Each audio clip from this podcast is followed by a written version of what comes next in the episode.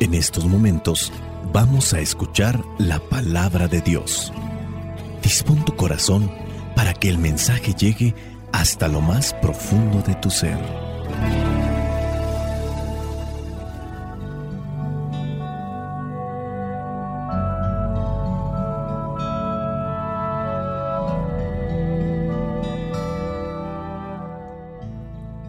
El Evangelio que la iglesia nos presenta para el día de hoy corresponde a Marcos, capítulo 10, versículos del 17 al 27.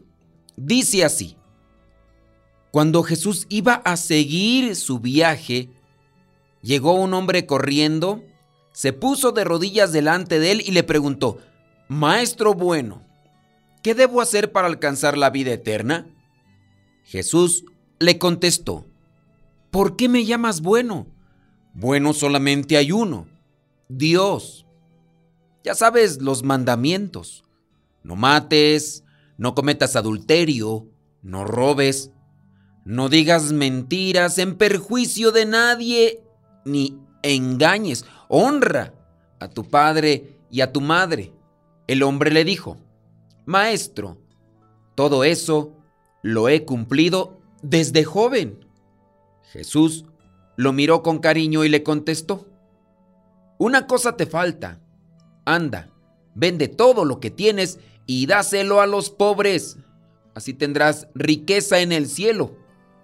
Luego, ven y sígueme. El hombre se afligió al oír esto y se fue triste, porque era muy rico.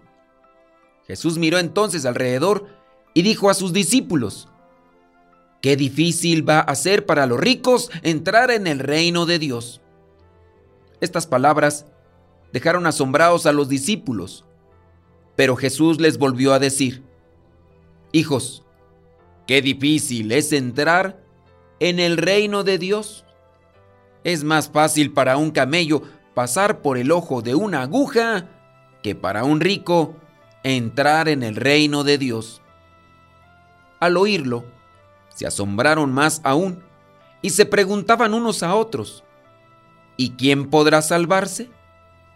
Jesús los miró y les contestó, para los hombres es imposible, pero no para Dios, porque para Él todo es posible. Palabra de Dios, te alabamos Señor. Señor Jesucristo, nuestro divino Salvador, gracias te damos por tu infinito amor. Te escuchamos en la palabra te recibimos y adoramos en la Eucaristía. Te servimos en los hermanos.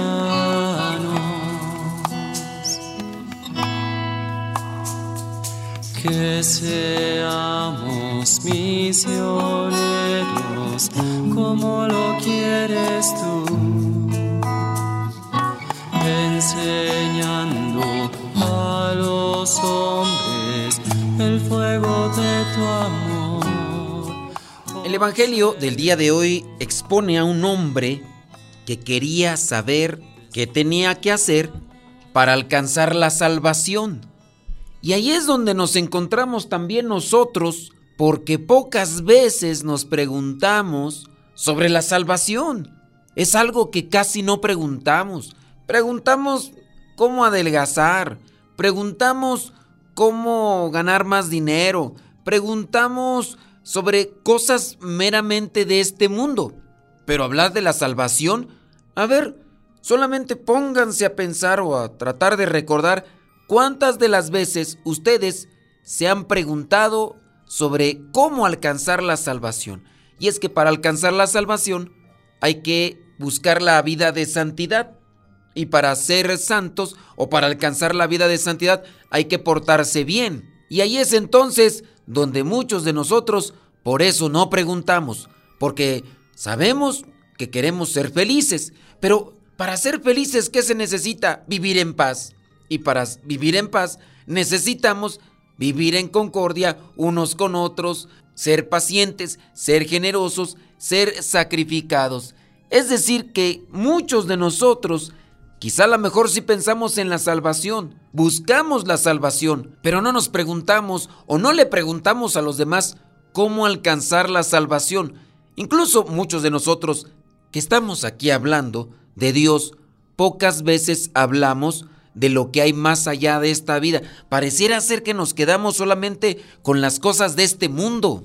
A muchos de nosotros se nos ha acusado de no hablar del más allá y quedándonos siempre en el más acá, pero sin anhelar el más allá. Muchos de nosotros en las mañanas nos levantamos pensando cómo tener quizá el bien material para la alimentación, para el estudio, para lo que vendría a ser pues esas cosas materiales, casa, comida y sustento, pero no nos cuestionamos o no nos disponemos a buscar lo que vendría a ser eso que tenemos que hacer para alcanzar la salvación. ¿Cuántas de las veces en nuestra oración le decimos a Dios, Señor, ilumíname para poder alcanzar la vida de santidad y poder alcanzar la salvación? No, más bien le decimos, Señor, cuídame de los envidiosos. Señor, que si me enfermo me recupere pronto. Señor, que me consiga un trabajo donde no trabaje mucho y alcance el bien económico necesario. Es más, si pudiera ser que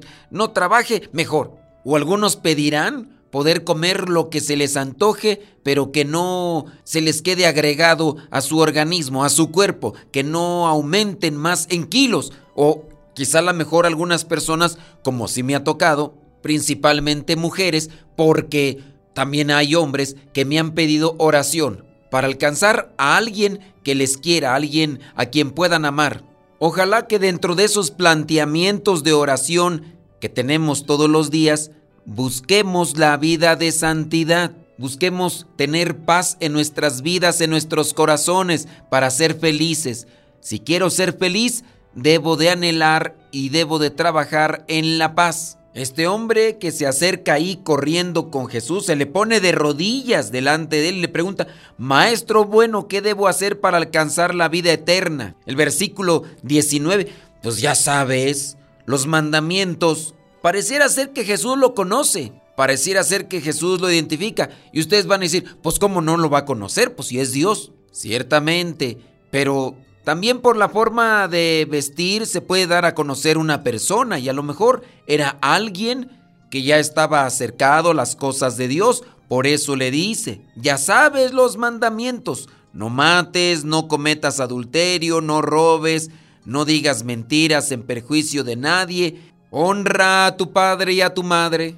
Este hombre le dijo, maestro, todo eso lo he cumplido desde joven. Y Jesús dice, lo miró con cariño. No es complicado alcanzar la vida eterna. No es complicado alcanzar la salvación. Vámonos con esas cosas que pueden ser más comunes. Aquí dice no matar. Muy bien, pues no vamos a andar asesinando a las personas. Hay gente que ya no se tienta el corazón para acabar con la vida de otras personas. Eso no lo podemos decir en el caso del adulterio algo que cada día se está haciendo más frecuente, no solamente en hombres, como se puede tener ya el estigma o la etiqueta en los hombres casados, también en las mujeres se da. Es algo tan común porque como ya lo hacen muchos, ya no hay detenimiento para realizar ese tipo de pecado. Por lo menos habría de darse ese dolor de haber pecado, arrepentirse y convertirse el adulterio. Platicaba yo por ahí con una persona, pues que estaba totalmente destrozada en su corazón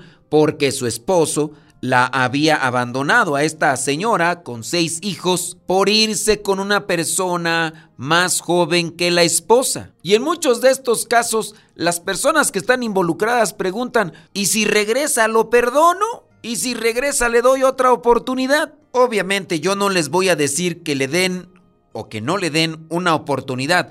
Esa es una determinación que ustedes deben de asumir. Lo que yo sí les digo en estos casos es que si ustedes van a darle la oportunidad a alguien que cometió adulterio, no sean tan ingenuos, no los dejen venir así como si nada. en el corazón esa persona, hombre o mujer que ha cometido adulterio, que es un pecado grave, trae la semillita y tendrá que sometérsele a un proceso de purificación para que cambie. Si no, cuando le aparezca otra oportunidad, lo va a volver a hacer. Entonces, para alcanzar el cielo, no mates, no cometas adulterio, no robes, no agarres las cosas que son de otras personas. Hay lugares donde las personas han perdido el temor de Dios. Aquí en la casa donde ahora me encuentro, Salen los muchachos de formación, los misioneros laicos, a realizar apostolado. Y por ahí andan los asaltantes en las motos. Gente que se santigua antes de asaltar. Ya no tienen temor de Dios esas personas. Podemos decir que ni siquiera conocen a Dios. Traen en ocasiones tatuajes de la Virgen de Guadalupe o del Sagrado Corazón de Jesús y aún así se suben a robar al transporte público. Miras una moto y ya te echas a correr. A plena luz del día me platican. Una de la tarde y ya asaltaron a un grupo de misioneros. Una hora después y asaltaron a un grupo de misioneras. Yo no digo que esas personas se van a ir al infierno, pero si queremos alcanzar la vida eterna, tenemos que dejar de hacer estas cosas que no le gustan a Dios. No robes, pues, no digas mentiras en perjuicio de nadie. No hay mentiras piadosas, ¿para qué te engañas? Mentira es mentira. Excremento es excremento. No deja de ser excremento el excremento por ser una porción muy pequeña. Igual porción pequeña o grande excremento apesta igual. La mentira lo mismo. No es que voy a decir una mentira piadosa, es una mentira pequeña. Mentira es mentira. No digas pues mentiras. Y después honra a tu padre y a tu madre. ¿Qué es honrar al papá y a la mamá? Es respetarlos, es quererlos, los respetas, los amas, los obedeces, buscas su bien. Yo sé, hay papás abusivos, hay papás manipuladores, hay papás controladores, machistas, feministas, hay papás volubles, lunáticos, hay papás coléricos, iracundos, biliosos, geniudos, pero igual así hay que amarlos y hay que respetarlos, porque de eso nos va a pedir Dios cuentas. Es fácil, pues, alcanzar la vida eterna, pero no solamente hay que alcanzar la vida eterna, hay que ir más allá. Y el que va más allá no solamente busca portarse bien, sino que también se convierte en uno que quiere enseñar a los demás a portarse bien. Este hombre dice que ya ha cumplido todo eso que le dijo Jesús. Nuestro Señor Jesucristo ahora le pide algo todavía más para que no solamente se salve él, para que también ayude a que otros puedan encontrarse con Dios y se salven. Por eso le dice, anda, vende todo lo que tienes y dáselo a los pobres. Así tendrás riquezas en el cielo. Y si yo tengo riqueza, ¿puedo compartirla con los demás? No tenemos por qué mirar que es difícil o que es imposible. Veamos el versículo 27 con el que finaliza este Evangelio.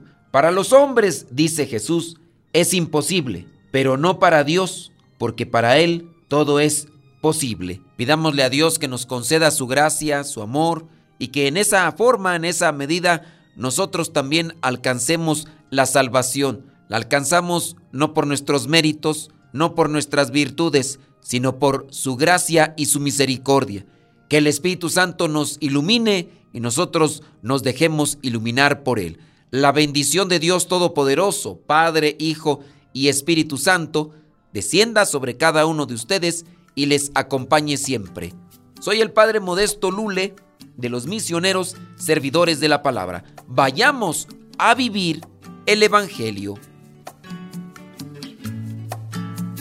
Lámpara tu palabra para mis pasos, luz en mi sendero. Lámpara tu palabra para mis pasos, luz en mi sendero. It's la lune.